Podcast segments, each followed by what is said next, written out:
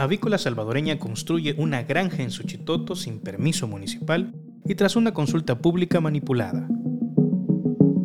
La consulta pública, según admite la misma empresa en su estudio de impacto ambiental, fue en realidad una encuesta casa por casa en la que preguntaron a los habitantes de Suchitoto si querían nuevas fuentes de empleo cerca de sus hogares.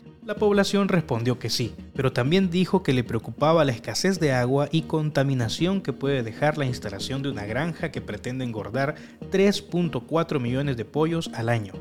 En el mismo documento, la empresa minimiza la preocupación de los encuestados y concluye que tienen prejuicios. Esta es una nota de gatoencerrado.news escrita por Ezequiel Barrera.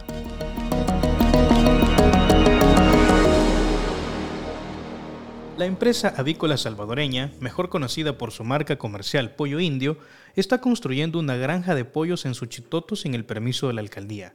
Aunque la compañía cuenta con el permiso ambiental del Ministerio de Medio Ambiente y Recursos Naturales, el alcalde Denis Miranda sostiene que esa autorización es insuficiente, debido a que existe una ordenanza municipal que prohíbe la instalación de cualquier tipo de empresa que afecte el recurso hídrico. La empresa también ha infringido el mismo permiso ambiental de ubicación y construcción para su proyecto Granja Suchitlán, que el Ministerio del Ambiente le concedió el pasado 25 de julio de 2022. La resolución del Ministerio advierte que este permiso no otorga el derecho al titular del proyecto para su construcción sin los permisos correspondientes, ni para iniciar el funcionamiento una vez finalizada su construcción, ni lo exime de obtener las demás autorizaciones que establecen las leyes de nuestro Estado. La normativa local que Avícola Salvadoreña ha violado es la Ordenanza de Protección y Conservación del Recurso Hídrico del municipio de Suchitoto, que fue aprobada el 21 de septiembre de 2021 de forma unánime por todo el Consejo Municipal y a solicitud de los habitantes que participaron y votaron en la Consulta Popular por el Derecho Humano al Agua de 2019. Específicamente, la empresa transgredió los artículos 17 y 18 de la ordenanza, que la obligaban a solicitar una certificación municipal de viabilidad hídrica al mismo tiempo que hacía el proceso para obtener el permiso ambiental del Ministerio de Medio Ambiente. Además de saltarse la ordenanza, la empresa también aseguró al Ministerio de Medio Ambiente en el resumen ejecutivo del estudio de impacto ambiental, en la página 7 para ser exactos, que conociendo que el proyecto requiere de factibilidades y permisos ante diferentes autoridades competentes, se ha gestionado la opinión de la alcaldía. Sin embargo, el alcalde sostiene que la empresa ha ignorado la opinión del Consejo Municipal. No es posible que, por ejemplo, se pueda llegar a instalar una situación de Fichitoto, sea que no sea, y, por ejemplo, ni siquiera se tome en cuenta la opinión de la, del Consejo Municipal. Porque eso eh, es básicamente un abuso de la autonomía de los municipios. En ese sentido, eh, por eso lo hablo de que, por ejemplo, en los artículos 203 y 204, donde habla de la autonomía que tenemos tanto en lo administrativo, económico y entre otras cosas, pues es importante que también eso se haga ver. Entonces, este, básicamente, eh, independientemente de que tengan otros, eh, otro tipo de permisos, pero también en los mismos documentos que ellos tienen, se habla de que no, a ellos no les exime de tener que solicitar los permisos eh, correspondientes en los municipios. Por estas infracciones a la ordenanza, la alcaldía ya inició un proceso sancionatorio en contra de Avícola Salvadoreña, según consta en el acuerdo municipal número 18 aprobado el pasado 15 de junio. Avícola fue sorprendida mientras infringía la ordenanza. En el mismo acuerdo municipal se relata que el pasado 8 de junio por la mañana, el personal de la unidad ambiental de la alcaldía se desplazó hasta el cantón El Zapote para verificar la denuncia que recibió de parte de comunidades y juntas de agua aledañas sobre el inicio de las obras de construcción de la granja, a pesar de que no cuenta con el permiso ambiental. Cuando los delegados de la unidad ambiental llegaron, los representantes de la empresa lo recibieron y acompañaron en un recorrido que no pudo concluirse, porque hubo áreas que fueron restringidas y a las que no se les permitió inspeccionar. Esta obstaculización del trabajo de inspección que se encontraban haciendo los delegados de la unidad ambiental es otra violación a la ordenanza municipal. El artículo 23 clasifica como infracción grave la obstaculización al trabajo de vigilancia que ejerce la autoridad ambiental municipal. A pesar de la obstaculización, los delegados de la unidad ambiental documentaron que la empresa tenía, estacionada y apagada, maquinaria pesada en el terreno y que ya había hecho terracería. Por la tarde de ese mismo día, las comunidades y las juntas de agua denunciaron que la empresa había encendido la maquinaria pesada y que continuaba con las obras iniciales de construcción. Luego de recibir la nueva denuncia, los delegados de la unidad ambiental volvieron a desplazarse hasta la zona y constataron que la maquinaria pesada estaba encendida y trabajando en el proyecto. En la inspección también documentaron que los trabajadores estaban removiendo materiales hacia el lado sur poniente y depositándolos cerca de la quebrada, el mojón y las lajas, ocasionando impacto ambiental por el cambio drástico de uso de suelo y provocando el desplazamiento de fauna silvestre.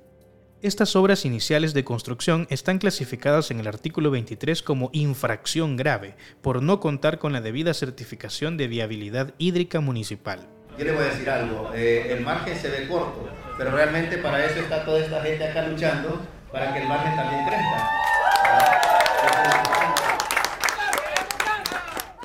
aseguró el alcalde Miranda, quien por cierto es del partido oficialista Nuevas Ideas, el pasado 20 de junio al finalizar una caminata que hicieron las comunidades en el centro del municipio en protesta por la construcción de la granja. Lideresas comunitarias agregaron que la granja no es bienvenida en la zona porque pone en riesgo el agua de al menos 13 comunidades, debido al que el proyecto también tiene el permiso para la perforación de un pozo para uso industrial, siendo colindante con las quebradas conocidas por los lugareños como el Mojón y las Lajas, que son parte de la microcuenca del río Chalchigüe. Las lideresas temen que la construcción de la granja impermeabilice las áreas de recarga hídrica de la zona y deje, paulatinamente, sin agua a las comunidades que se abastecen del pozo de la Asociación Rural de Agua y Saneamiento Haciendita. La factibilidad otorgada por ANDA a la empresa manifiesta que el pozo de la granja podrá ser una explotación máxima de 11 litros por segundo por 20 horas de bombeo diario. Esa cantidad, según el habitante de la comunidad La Mora, Eliseo Zamora, es mucho más de lo que bombea la Junta de Agua para abastecer a más de 2.000 personas. Una granja de este tipo que pretende, según sus documentos, producir casi 4 millones de pollos al año, va a generar eh, primero una granja de esa magnitud, es imposible que logren, este, como ellos dicen, manejar adecuadamente todos sus desechos. Este, las granjas de pollo producen un este, amoníaco, el CO2, que es un componente químico que puede afectar la salud de las personas si no es manejado adecuadamente. Zamora también aseguró que la consulta pública que hizo la empresa no fue representativa y además las preguntas estaban sesgadas o formuladas con intención de manipular la opinión de los habitantes que participaron. No, ellos nada más hicieron una pregunta a algunos, algunos habitantes de la comunidad donde les preguntaban si querían trabajo cerca de la zona. Por ende, cualquier persona si le preguntan en el área rural que quiere trabajo va a decir que sí. Pero si le dicen mire, vamos a construir una granja que va a producir 3 más casi 4 millones de pollos, obvio la gente va a pensárselo antes de contestar, ¿verdad? Y, probablemente digan que no. Entonces por eso es que pedimos eso, que, que se haga una verdadera consulta popular para que la gente opine si está de acuerdo o no con el proyecto. Esto último que menciona Zamora consta en la página 13 del estudio de impacto ambiental que presentó Avícola Salvadoreña ante el Ministerio. En el segundo párrafo de la página queda claro que la pregunta que hicieron los encuestadores de la empresa casa por casa estaba relacionada con la urgente necesidad de apertura de nuevas fuentes de trabajo. En la misma página, la empresa consignó que los habitantes encuestados expresaron su preocupación por los efectos de contaminación que deja una granja de aves. Pero, inmediatamente en el documento se minimiza la opinión de la población y atribuyen esa preocupación a la mala experiencia de comunidades vecinas de otras granjas que les genera prejuicios.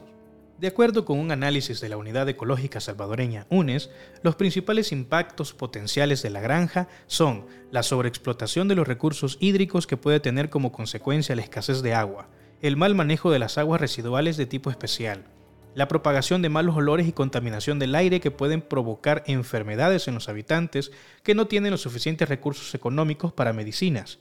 Y todo esto, como suele ocurrir en estos casos, afectará más a las mujeres. Esta revista intentó contactar por correo electrónico y en tres ocasiones distintas a Guillermo Francisco Barrera Córdoba, apoderado especial de Avícola Salvadoreña, pero en ninguna de las ocasiones hubo respuesta. Carla González, abogada de la plataforma global que acompaña legalmente a las comunidades en el caso, explicó a Gato Encerrado que cuando el proceso sancionatorio de la alcaldía termine y se bloquee la instalación de la granja o se le imponga una multa, la empresa deberá cumplir. De lo contrario, cometería el delito de desacato y el caso podría llegar hasta instancias judiciales. Eh, la alcaldía notificó dos veces a la empresa para que se apersonara y siguieran los trámites correspondientes, siguiendo la denuncia de la comunidad. Antes de hacer inspección, eh, la empresa eh, fue notificada en dos ocasiones, pero en las dos ocasiones ellos sí respondieron, pero resulta de que ellos alegan que se tengan por recibido los documentos que ya se tienen gestionados ante el ministerio. Pero el propio ministerio en su propia resolución le dice que ellos deben seguir los procedimientos locales. Y eso es lo que ellos están moviendo.